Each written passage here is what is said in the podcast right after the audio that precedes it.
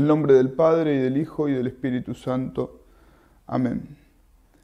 Continuando con estos ejercicios, vamos a tener ahora una plática sobre el tema de la Eucaristía, que es un tema que tiene que estar presente en nuestras resoluciones para continuar o para llevar a cabo los frutos del ejercicio en la vida, porque nuestra vida espiritual se va construyendo en la relación con Jesús en la Eucaristía. Y peculiarmente, esta charla se da, se tiene por primera vez en el Jueves Santo, después puede hacerse eh, en otros momentos, pero también es significativo que, recordemos que es el día de, de, la institución de la Eucaristía en el cual estamos recordando este punto, en el cual, como digo, siguiendo algunas enseñanzas de nuestro fundador, quiero referirme a la Eucaristía como sacrificio,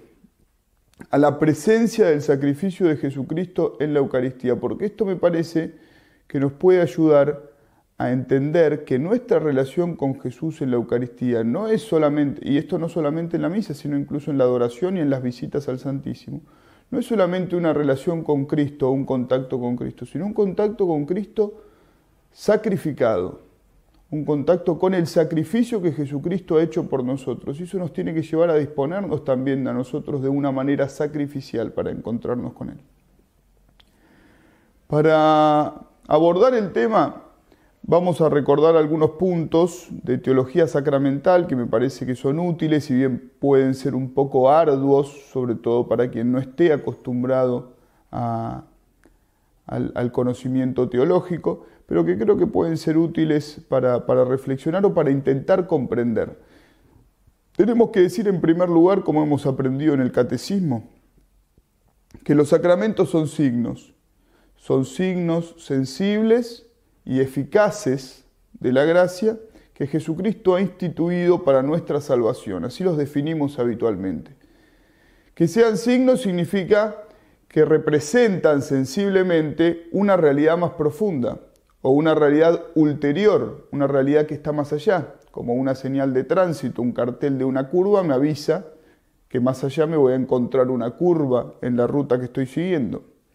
La peculiaridad de los sacramentos, la especificidad de los sacramentos, es que no solamente significan o representan, como puede representar una imagen, la pasión de Jesucristo, un, crucifijo, sino que además causan el mismo efecto de la pasión. De hecho, Santo Tomás de Aquino habla de los sacramentos como reliquias de la pasión. Tienen su origen en la pasión. Entonces, no solamente los sacramentos me representan el misterio de Jesucristo y el efecto principal del misterio de Jesucristo, que es la causa formal de nuestra salvación, que es la gracia santificante que Él nos obtuvo en la cruz, sino que al mismo tiempo lo causan en nuestro corazón. Causan la gracia, son efectivos, por eso decimos son signos sensibles y eficaces. Esto siempre y cuando, evidentemente, nosotros no pongamos obstáculos, pero el sacramento por sí mismo causa la gracia. Ahora bien, diciendo que los sacramentos son signos, signos sensibles y al mismo tiempo eficaces, y que son instituidos por voluntad de Cristo, tenemos que reconocer que el efecto que producen es aquello que se significa en el sacramento. Así, por ejemplo, en el bautismo nosotros tenemos un lavado que se hace sobre la persona que va a ser bautizada con agua, con lo cual se representa el lavado del alma de la manera en que habitualmente se hace el lavado de los cuerpos, que es con agua. Y al mismo tiempo tenemos las palabras que nos indican lo que está pasando. Yo te bautizo en el nombre del Padre y del Hijo y del Espíritu Santo. Con esas dos cosas, con el elemento, con el agua y con las palabras, se produce efectivamente en el alma de quien lo está recibiendo el efecto sacramental, o sea, se produce la gracia.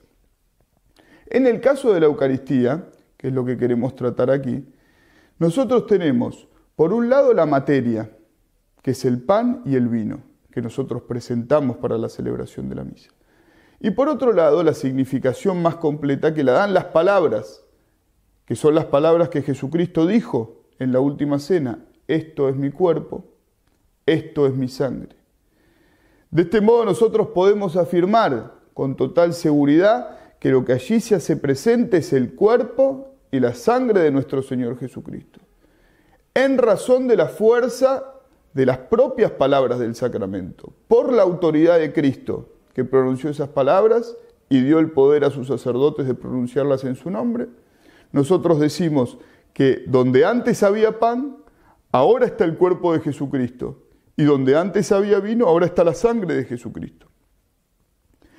Esta es una distinción teológica un poco fina, pero me parece que es importante también recordarla.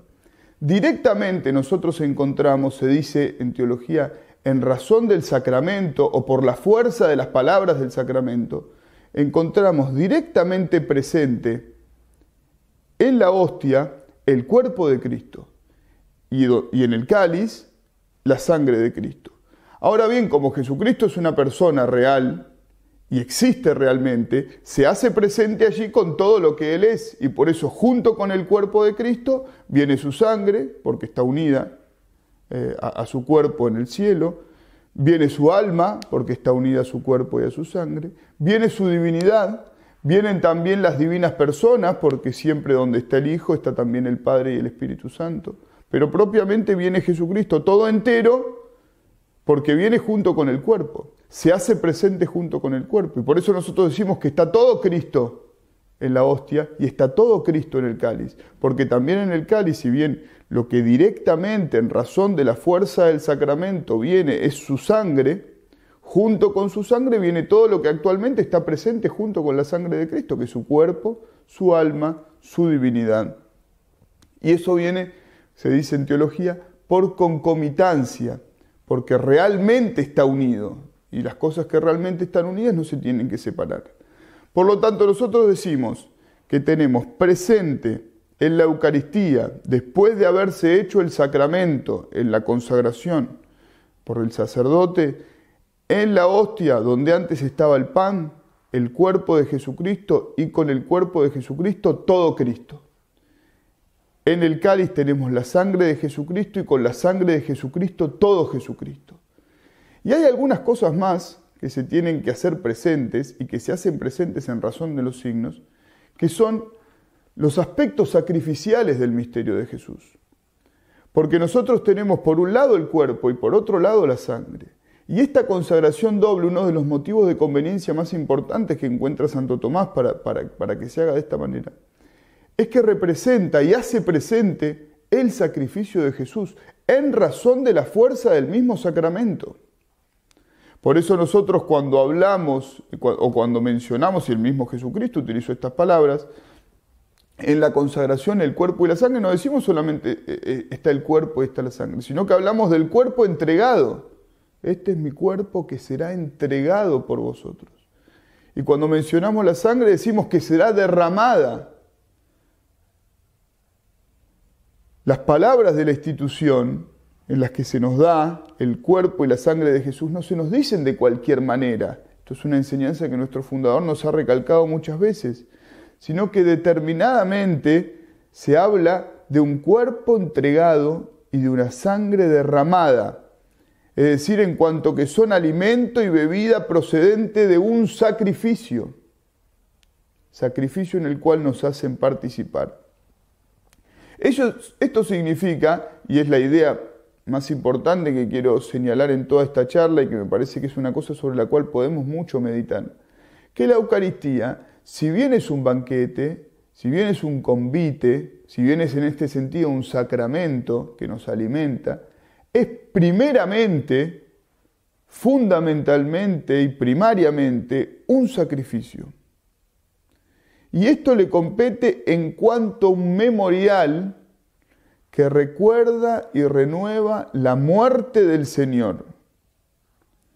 Sin esta primera vinculación con el pasado, sin esta referencia al sacrificio y a la muerte de Jesucristo, no existe la Eucaristía. La Eucaristía nace en el sacrificio de Jesús y representa el sacrificio de Jesús. No representa a Jesús de cualquier manera, sino a Jesús en estado de sacrificio, con su cuerpo separado de su sangre, con su cuerpo entregado y con su sangre derramada. Jesús sella las palabras de la institución con el mandato que diariamente los sacerdotes decimos en la misa, haced esto en conmemoración mía. Esto es, hacedlo en memoria de la muerte que yo he querido sufrir para daros el banquete de mi cuerpo y de mi sangre. La conmemoración, cuando nosotros hablamos de hacer esto en memoria mía, en conmemoración mía, nos referimos directamente al origen de la Eucaristía, que es la muerte de Jesucristo.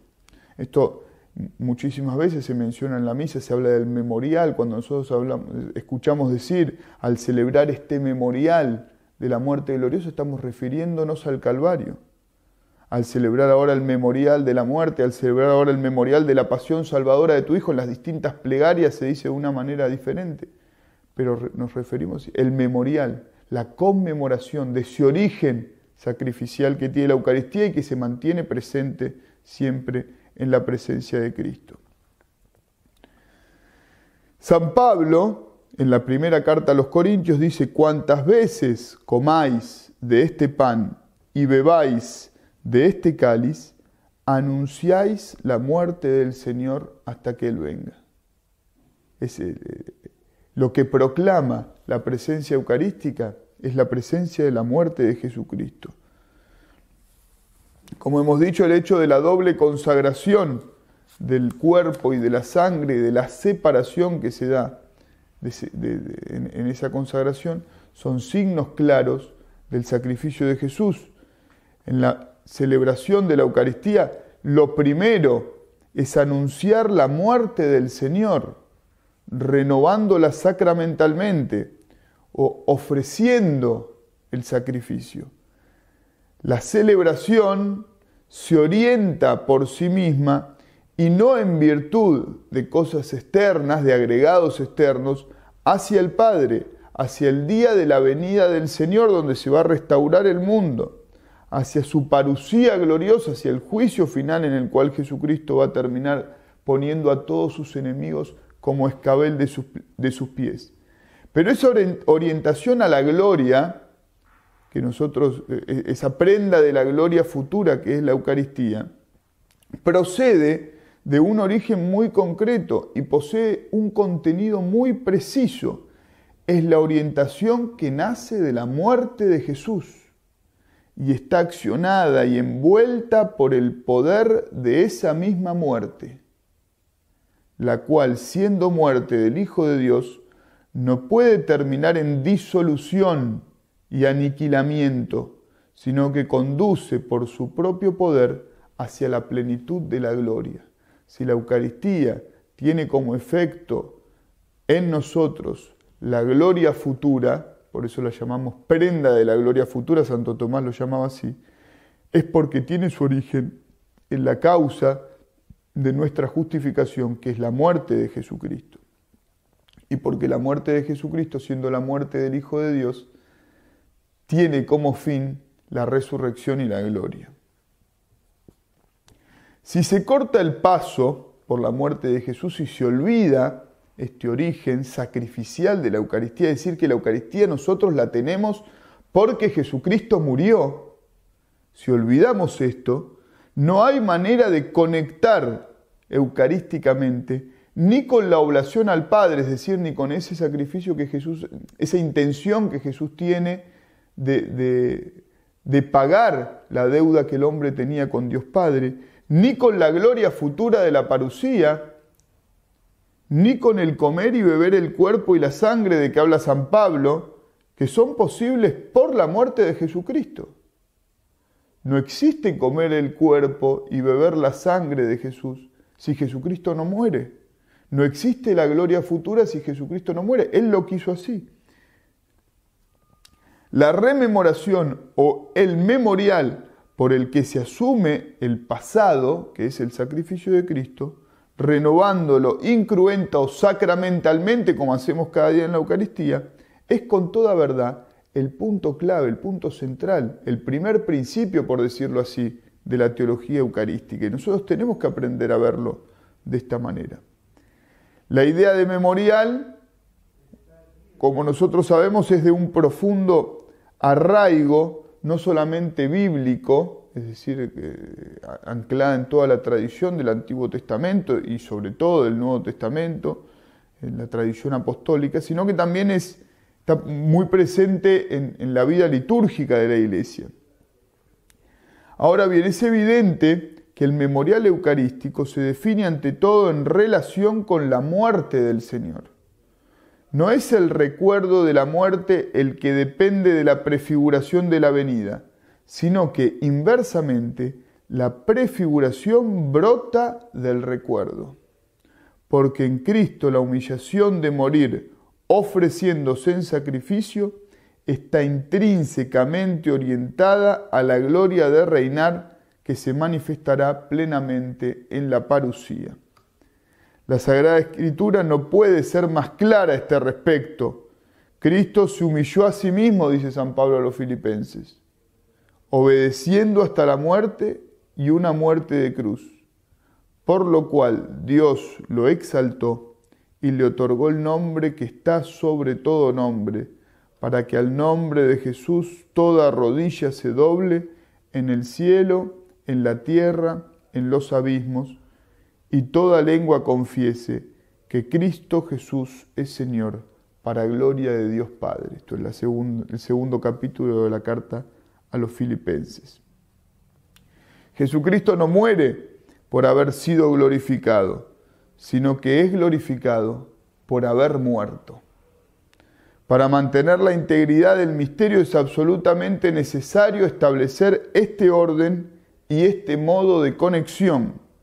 La Eucaristía solo se orienta a la venida gloriosa del Señor a través y por medio del recuerdo de su muerte. En el magisterio de la Iglesia esto está muy presente también. Usando el lenguaje tradicional, decía Juan Pablo II, por ejemplo, en una carta del año 1980, la Eucaristía es por encima de todo un sacrificio sacrificio de la redención y al mismo tiempo sacrificio de la nueva alianza.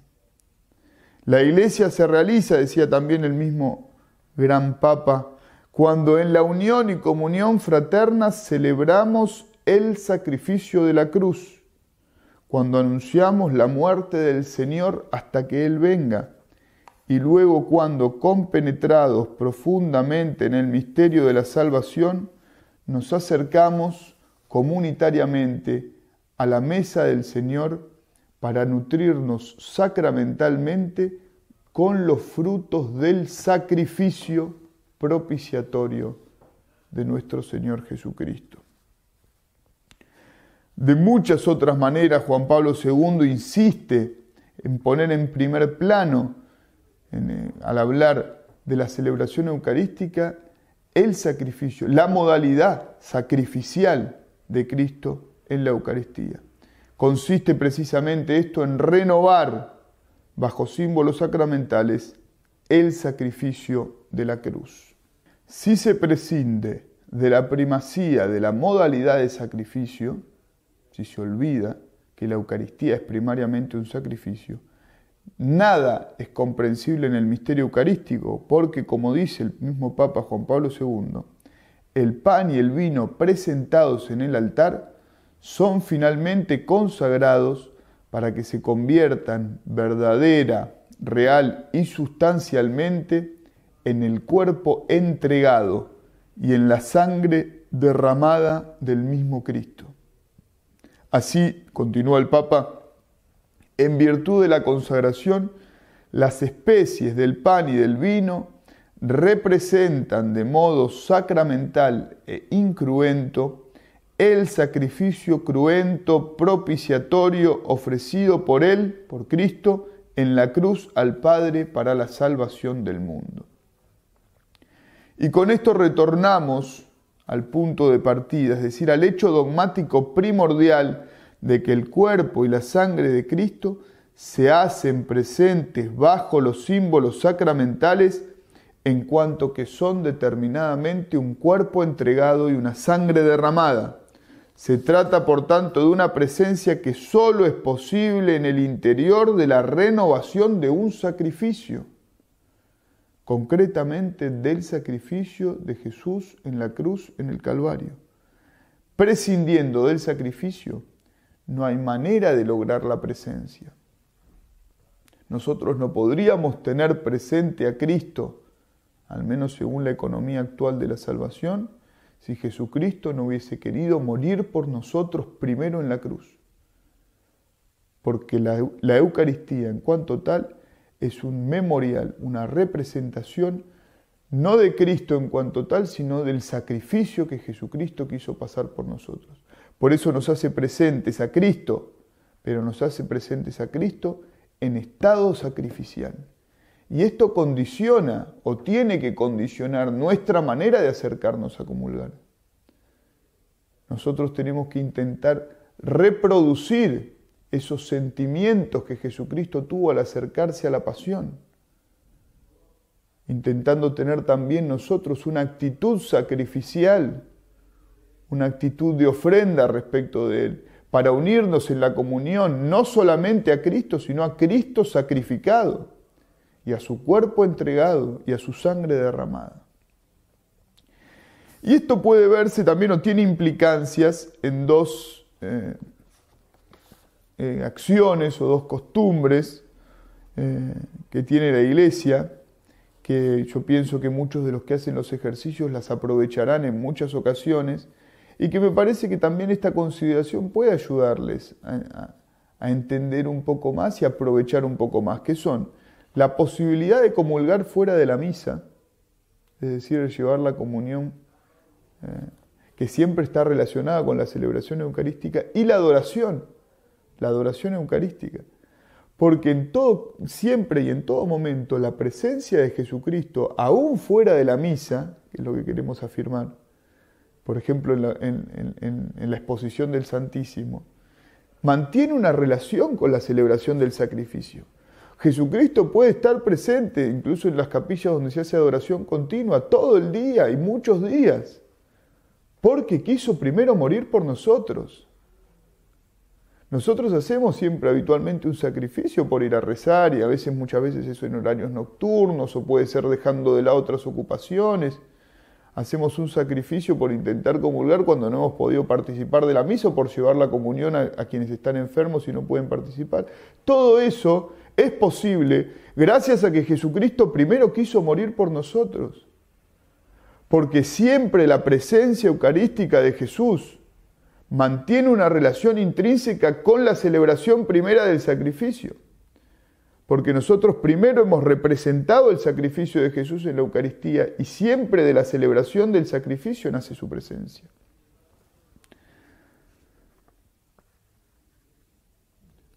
Respecto de la, de la, posibilidad de comulgar fuera de la misa, decía el Papa Pío XII que Cristo, por su propia persona, unifica las relaciones de altar y tabernáculo. No son dos misterios distintos, Jesús presente en el sagrario y Jesús en, la celebración eucarística.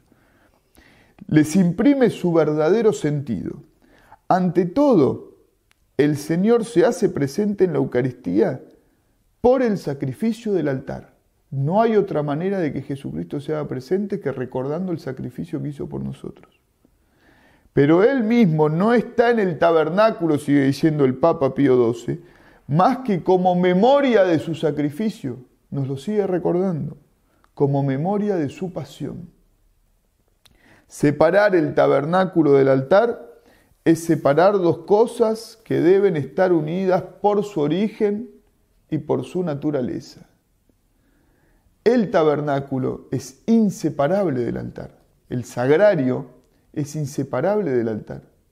No existe presencia en el sagrario si antes no se ha producido la celebración sacramental de la pasión de Jesús.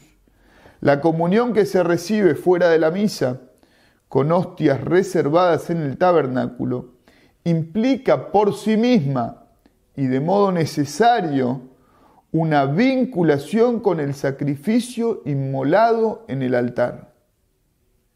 Es una vinculación que no depende de los hombres, sino que la establece Cristo mismo. No tenemos otra manera nosotros No podemos inventar una manera de hacer presente a Cristo que no recuerde su pasión.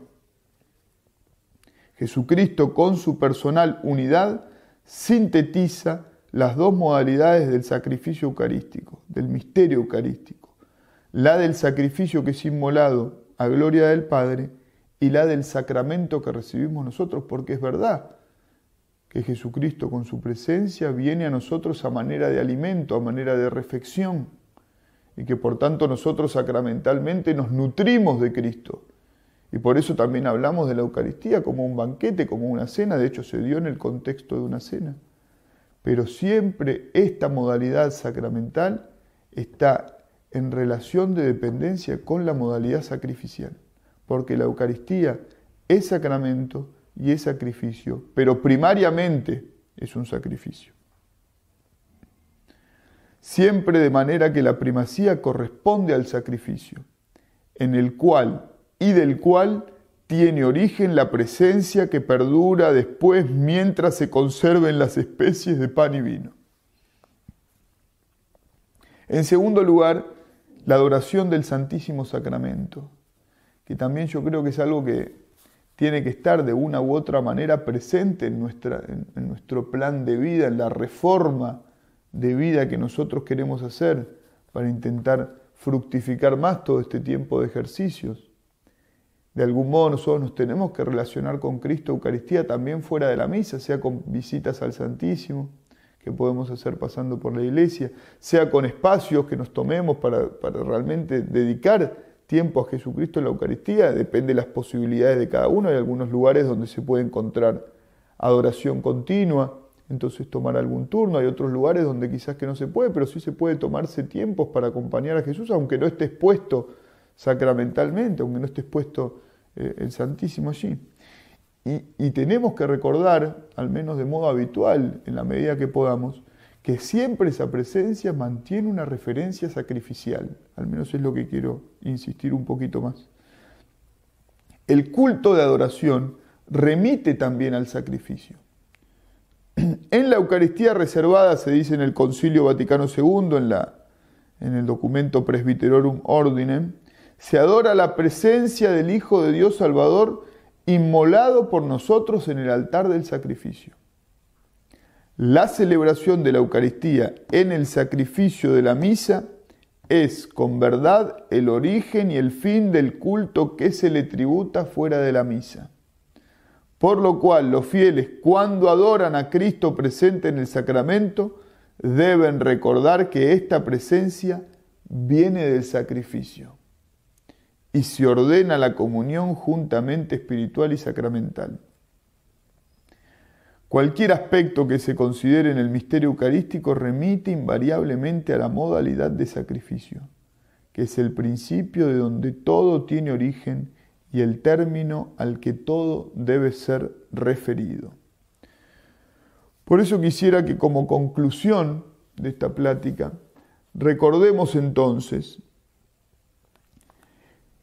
que tenemos la posibilidad de, nutrirnos de lo más grande que tenemos en la tierra, que es la presencia de Jesucristo en la Eucaristía, gracias a que Él ha hecho por nosotros un sacrificio, gracias a su pasión, gracias a que Él ha puesto su vida en rescate por muchos, con valor para salvarlos a todos.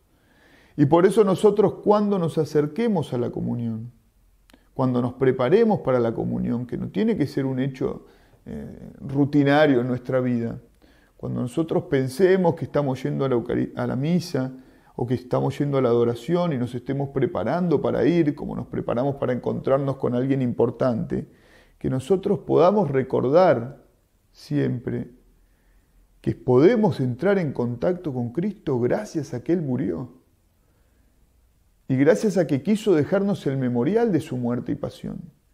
Y por tanto nos dispongamos también con esos mismos sentimientos y que no tengamos miedo de tener una disposición sacrificial para realizar todo lo que Jesucristo nos pida, porque nuestra conformación con la Eucaristía no puede ser una conformación así nomás, sino que tiene que ser una conformación fundada en el aspecto sacrificial que la Eucaristía tiene en su origen y en su fin.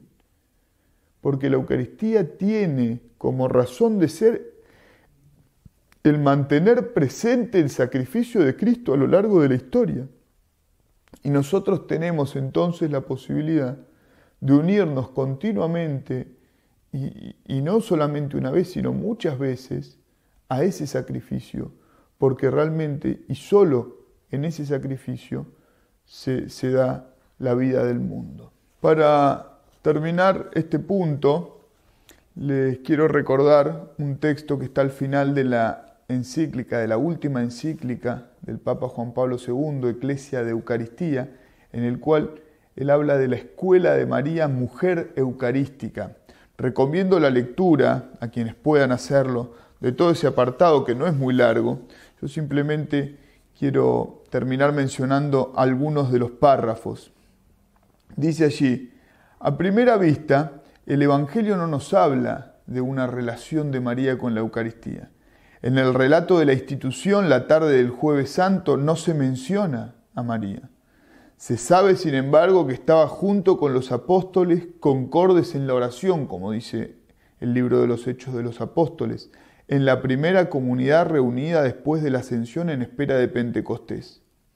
Esta presencia suya no pudo faltar en las celebraciones eucarísticas de los fieles de la primera generación cristiana, dice el Papa, asidos en la fracción del pan. Pero más allá de su participación en el banquete eucarístico, la relación de María con la Eucaristía se puede delinear indirectamente a partir de su actitud interior. María es mujer eucarística con toda su vida. La Iglesia, tomándola como modelo, ha de imitarla también en su relación con este santísimo misterio. Y dice después el Papa, Mysterium Fidei, puesto que la Eucaristía es misterio de fe, que supera de tal manera nuestro entendimiento que nos obliga al más puro abandono a la palabra de Dios, nadie como María puede ser apoyo y guía en una actitud como esta. Repetir el gesto de Cristo en la última cena en cumplimiento de su mandato, haced esto en conmemoración mía, se convierte al mismo tiempo en, aceptación de la invitación de María a obedecerle sin titubeos, sin miedo, sin cortapisas haced lo que Él os diga. Con la solicitud materna que muestran las bodas de Caná, María parece decirnos, no dudéis, fiaros de la palabra de mi Hijo. Él que fue capaz de transformar el agua en vino, es igualmente capaz de hacer del pan y del vino su cuerpo y su sangre, entregando a los creyentes en este misterio la memoria viva de su Pascua, para hacerse así pan de vida. En cierto sentido, María ha practicado su fe eucarística antes incluso de que ésta fuera instituida, por el hecho mismo de haber ofrecido su seno virginal para la encarnación del Verbo de Dios. La Eucaristía, mientras remite a la pasión y la resurrección, está al mismo tiempo en continuidad con la encarnación. María concibió en la Anunciación al Hijo Divino, incluso en la realidad física de su cuerpo y su sangre, anticipando en sí lo que en cierta medida se realiza sacramentalmente en todo creyente que recibe en las especies del pan y del vino el cuerpo y la sangre del Señor. Y más adelante va a decir de una manera muy hermosa el Papa Juan Pablo II, ¿Cómo imaginar los sentimientos de María al escuchar de la boca de Pedro, Juan, Santiago y los otros apóstoles las palabras de la última cena? Este es mi cuerpo que es entregado por vosotros. Aquel cuerpo entregado como sacrificio, dice el Papa, y presente en los signos sacramentales, era el mismo cuerpo concebido en su seno. Recibir la Eucaristía debía significar para María como si acogiera de nuevo en su, en su seno el corazón que había latido al unísono con el suyo y revivir lo que había experimentado en primera persona al pie de la cruz. Haced esto en recuerdo mío. En el memorial del Calvario está presente todo lo que Cristo ha llevado a cabo en su pasión y muerte toda la pasión y la muerte de Cristo, todo el misterio redentor de Cristo están presentes en la Eucaristía.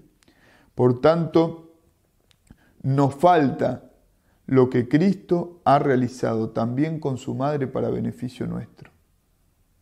En efecto, le confía al discípulo predilecto y en él le entrega a cada uno de nosotros. He aquí a tu hijo, he aquí a tu madre. Vivir en la Eucaristía el memorial de la muerte de Cristo implica también recibir continuamente este don. Significa tomar con nosotros a quien una vez nos fue entregada como madre. Significa asumir al mismo tiempo el compromiso de conformarnos con Cristo, aprendiendo de su madre y dejándonos acompañar por ella. Vamos a pedir entonces en este jueves santo, que es la primera vez que estamos presentando esta plática y también cada vez que, que alguien la pueda ver o en el momento que cada uno la pueda ver, la gracia de saber nosotros también aprender de nuestra Madre, de la Santísima Virgen María, a relacionarnos, a estar de pie junto con ella, al pie de la cruz de Jesús, para recibir cada vez que nos acercamos al misterio eucarístico todos los frutos que podemos sacar de su pasión, porque como enseña Santo Tomás de Aquino y ha repetido también muchas veces nuestro fundador, todo lo que la pasión de Cristo hizo en el mundo, lo hace la Eucaristía en el alma de cada uno de los fieles que a ella se acercan. Que sepamos entonces obtener de esta fuente infinita de frutos espirituales todas las gracias necesarias para no tener miedo y para seguir adelante con fortaleza de la mano de nuestra Madre María en el camino de la santificación. Ave María Purísima, sin pecado concebida, en el nombre del Padre y del Hijo y del Espíritu Santo. Amén.